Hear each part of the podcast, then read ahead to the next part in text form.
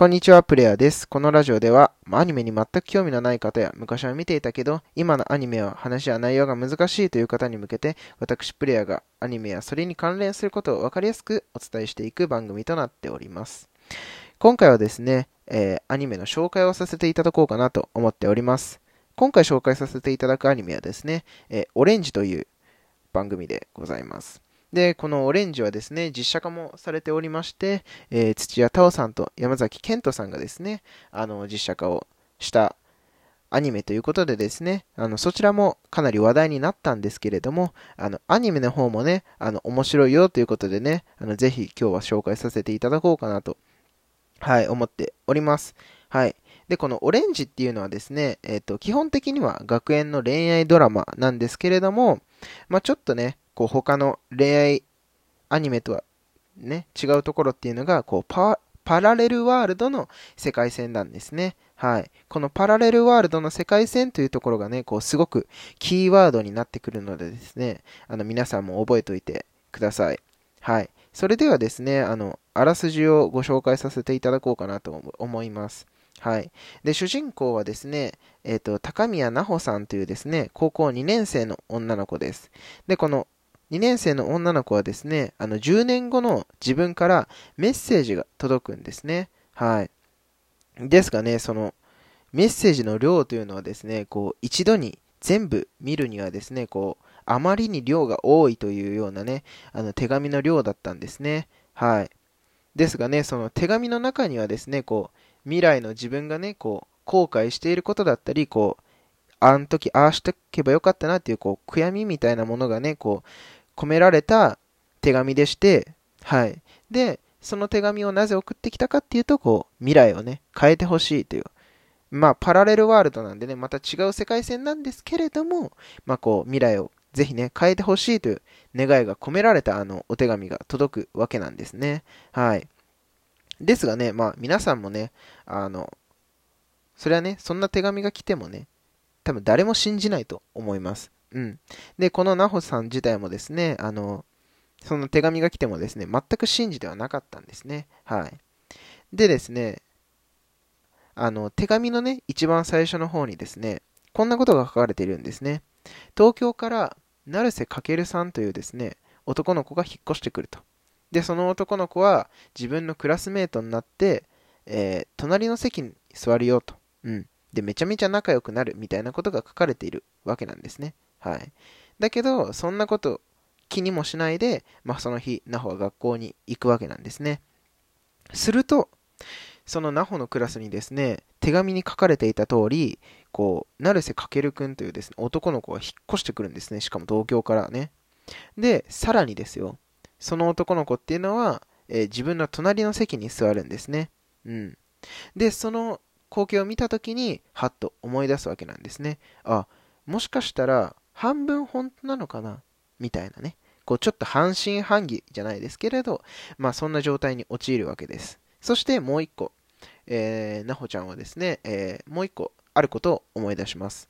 えー、手紙の内容にですね、こう書かれたものがあります。この日、始業式の日だけは、えー、かけるを一緒に帰ろうと誘わないでほしい。絶対にっていうふうにね、あの書かれていることを思い出すんですけれども、まあこう、半信半疑状態のね、あの、なほさんはですね、あの、それを、そのなんていうんですかね、思いをですね、破ってですね、まあこう、成瀬かけるくんをですね、あの、自分の帰り道に、あの、帰り一緒に帰ろうっていう風にね、誘ってしまうんですね。はい。で、まあ、なほの友達である、えー、諏訪ひろとくん、村坂あずささん、千野孝子さん。で、萩田作くんたちと一緒にですね、まあ、帰ることになるんですけれども、まあ、その日はですね、もちろん急速に、あの、かけるくんとなほさんの仲は急速にこう、仲が深まっていくんですけれども、しかしですね、その日以降、あの、かけるくんはですね、球技大会の日までお休みをしてしまいますよと。うん。それはなぜなのか。そして、その球技大会後のかけるくんと、えー、なほちゃんのこの仲の良さは、あ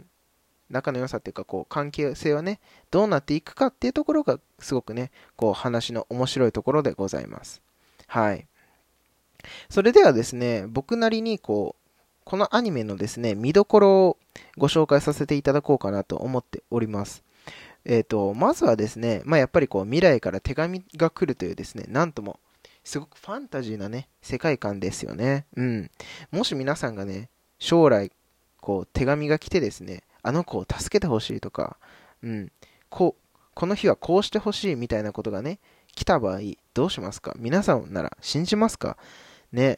こう、僕だったらね、んそんなことあり得るの？っていう風にね、普通はね、やっぱり思っちゃいますよね。うん。あとはですね、手紙に書いてある内容によってですね、まあこう、あの、なほちゃんだったりとか、なほちゃんの友達がね、こう、かけるのために行動するんですけれど、その行動によってですね、かけるの人生がどうなっていくのかっていうところもね、すごく見どころでございます。はい。でですね、その、最後の方のシーンではですね、こう、すごく涙がね、出てきてですね、こう、涙なしには見ることができないというようなね、こう、すごく、あの、まあ、感動するお話になっております。はい。でですね、個人的にあの好きなワンシーンがありまして、あの少しずつね、心を開いていくかけるがですね、ナホに対してお弁当を頼むシーンがあるんですね。うん。で、そこっていうのは、こう、ちょっとずつちょっとずつね、こう、好きだな、好きだなっていうのがですね、こう、垣間見えるというか、うん。あ、もう本当にこう、あの子のお弁当が食べたいとか、あの子に作ってほしいという思いがですね、その作中ではですね、まあこう、ちょっとなんていうんですかね、暗いというか、うん。まあ、過去にね、いろいろ、過去にいろいろあるし、まあ今現在もね、こう、いろいろ背負い込んでるかけるくんなので、まあこう、少しね、暗いんですけれども、少しずつ心をね、なほに開いて、お弁当を作ってほしいっていう風にね、頼むシーンはね、こう、すごく、ああ、いいなって、うん、思うシーンでございますね。うん。すごくね、あの、うん、なんて言うんですかね。微笑ましいというか、うん、そういう感じのあのシーンなのでね、ぜひ注目してね、見ていただきたいなと思います。はい。ということでですね、今回はあの、オレンジを紹介させていただきました。えー、またですね、あの、こういう感じでですね、アニメだったりとか、キャラクターだったりとか、まあ、アニソンだったりとか、うん、いろんなあの、ものをですね、アニメに関連するものをですね、ご紹介させていただいておりますので、まあ、コメントだったりとか、あの、フォローしていってもらえると、あの、嬉しいです。ということでですね、また次回のラジオでお会いしましょう。